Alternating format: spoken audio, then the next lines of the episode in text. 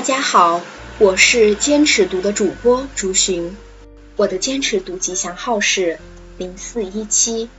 我的悦享宣言是：喜欢读书就等于把生活中寂寞的晨光换成巨大享受的时刻。应广大微文速递公众号粉丝的要求，微文速递与坚持读公众号联手打造一个坚持读播标准规范。聆听专业声音的栏目，配合微文速递陪学系列课程，方便大家聆听标准规范，以便更好学习掌握。节目正在试播期间，请大家多提宝贵的意见。如果您觉得这个栏目好，那么请您及时的把微信进行转发，同时也希望您能对我们进行赞赏。赞赏的朋友可以免费下载主播的录音。好了。今天主播竹寻将继续陪伴大家一起学习第二十三天培学混凝土结构工程施工质量验收规范的内容。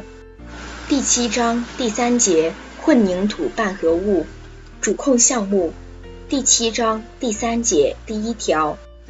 预拌混凝土进场时，其质量应符合现行国家标准预拌混凝土 GB T 一四九零二的规定。检查数量全数检查，检查方法检查质量证明文件。丐帮解读：预拌混凝土的质量证明文件主要包括混凝土配合比通知单、混凝土质量合格证、强度检验报告、混凝土运输单以及合同规定的其他资料。对大批量连续生产的混凝土，质量证明文件还包括本规范的。第七章第一节第五条规定的基本性能试验报告。由于混凝土的强度试验需要一定的临期，强度检验报告可以在达到确定混凝土强度临期后提供。预拌混凝土所用的水泥、骨料、矿物掺合料等均应照本规范的有关规定进行检验，其检验报告在预拌混凝土进场时可不提供。但应在生产企业存档保留，以便需要时查阅使用。除检查质量证明文件外，尚应按本节规定对预拌混凝土进行进场检验。预拌混凝土的生产和使用应符合预拌混凝土 GB T 一四九零二的规定。预拌混凝土供应单位必须向施工单位提供以下资料：配合比通知单。预拌混凝土出厂合格证，合格证应包括生产单位名称、工程名称、混凝土品种数量、使用部位、供货时间、原材料品种规格、复验编号等内容，并加盖供货单位公章。预拌混凝土供应单位除向施工单位提供上述资料外，还应保证下列资料的可塑性：适配记录。水泥出厂合格证和复验报告，沙和碎石复验报告，轻级料复验报告，外加剂和掺合料产品合格证和复验报告，开盘鉴定混凝土抗压强度报告，出厂检验混凝土强度值应填入预拌混凝土出厂合格证，抗渗试验报告，试验结果应填入预拌混凝土出厂合格证，抗冻试验报告。试验结果应填入预拌混凝土出厂合格证、混凝土坍落度测试记录等。施工现场必须在混凝土运送到浇筑地点十五分钟内制作试块，按要求进行混凝土抗压强度、抗渗、抗冻试验。继续下一条，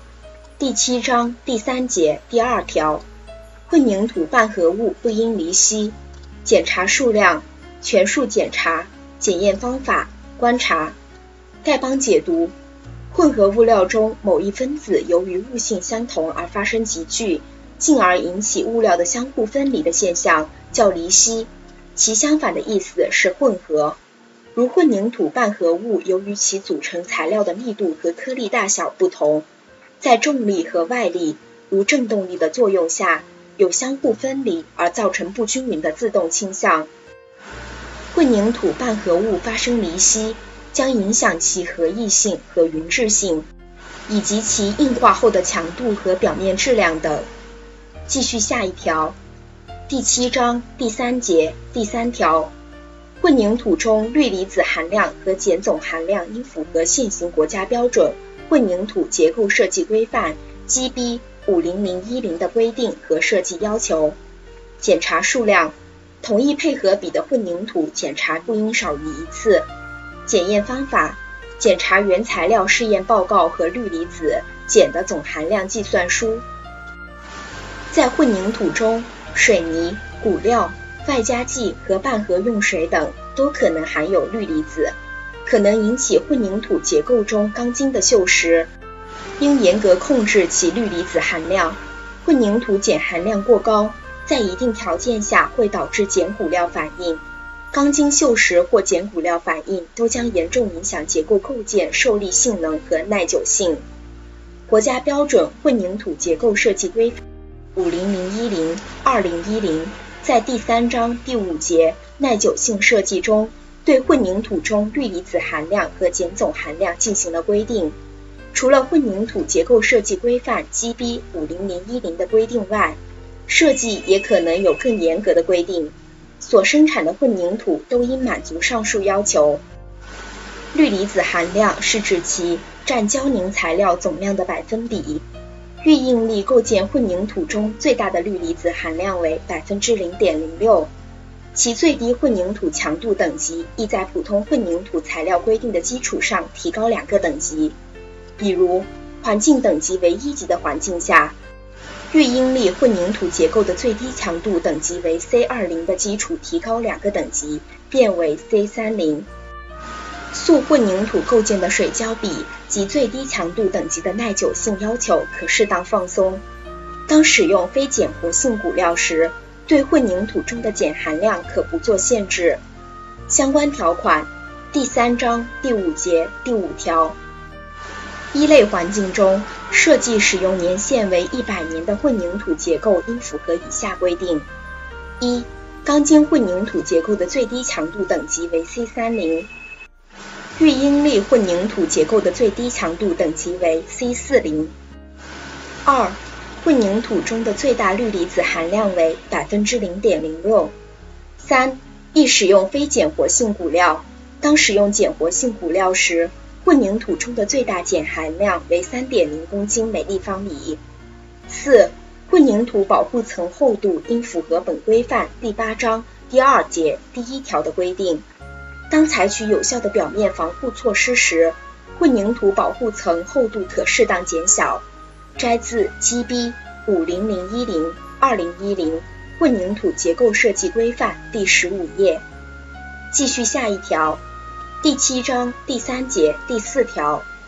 首次使用的混凝土配合比应进行开盘鉴定，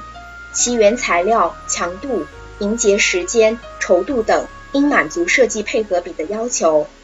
检查数量，同一配合比的混凝土检查不应少于一次。检验方法，检查开盘鉴定资料和强度试验报告。丐帮解读：混凝土配合比设计依据：普通混凝土配合比设计规程：JGJ 五五二零一一。混凝土结构工程施工及验收规范：GB 五零二四零。二零零二混凝土质量控制标准 GB 五零一六四九二普通混凝土半合物性能试验方法 GB T 五零零八零二零零二普通混凝土力学性能试验方法 GB T 五零零八一二零零二混凝土强度检验评定标准 GB T 五零一七零二零一零和砂、石、外加剂、掺和料的相关标准。混凝土配合比设计的原则：一、混凝土半合物的合意性能够满足施工的需要；二、混凝土的强度能够满足设计的要求；三、混凝土应有良好的耐久性；四、在满足上述要求时，应尽量减少成本，增加收益。开盘鉴定是为了验证混凝土的实际质量与设计要求的一致性。实际生产时，对首次使用的混凝土配合比应进行开盘鉴定，并至少留置一组二十八天标准养护事件。对商品混凝土，混凝土生产厂家应对混凝土的开盘鉴定负全责。施工单位应加强混凝土供应企业的管理，可以加强对开盘鉴定的管理。现场搅拌的混凝土，由于受各种因素（人、机、料、法、环）影响较多，应从严控制。每次使用前进行开盘鉴定也并不过分。混凝土开盘鉴定应由施工单位组织监理建设单位在混凝土搅拌单位进行。采用现场搅拌的，应由施工单位组织监理建设单位进行。参加人员为建设单位的项目技术负责人、监理单位的监理工程师、施工单位的项目技术负责人、混凝土搅拌单位的质检部门代表。开盘鉴定最后结果应由参加鉴定人员代表单位签字。开盘鉴定资料包括混凝土原材料检验报告、混凝土配合比通知单。强度试验报告以及配合比设计所需要的性能等，具体如下：一、混凝土配合比申请单或供货申请单；二、混凝土配合比设计单；三、水泥出厂质量证明书；四、水泥三天复试报告；五、沙子试验报告；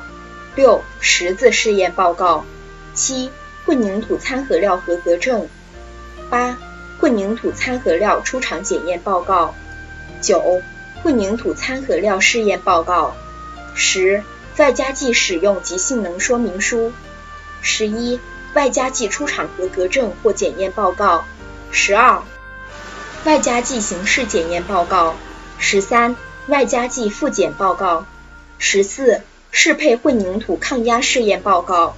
十五百、二十八天抗压强度试验报告。后补上。开盘鉴定的核查方法：一、核查开盘鉴定的范围是否正确，内容是否完整，是否符合要求；二、检查标准养护事件的试验报告，验证配合比；三、核查开盘鉴定是否填写正确、完整，参加鉴定单位签字手续是否齐全。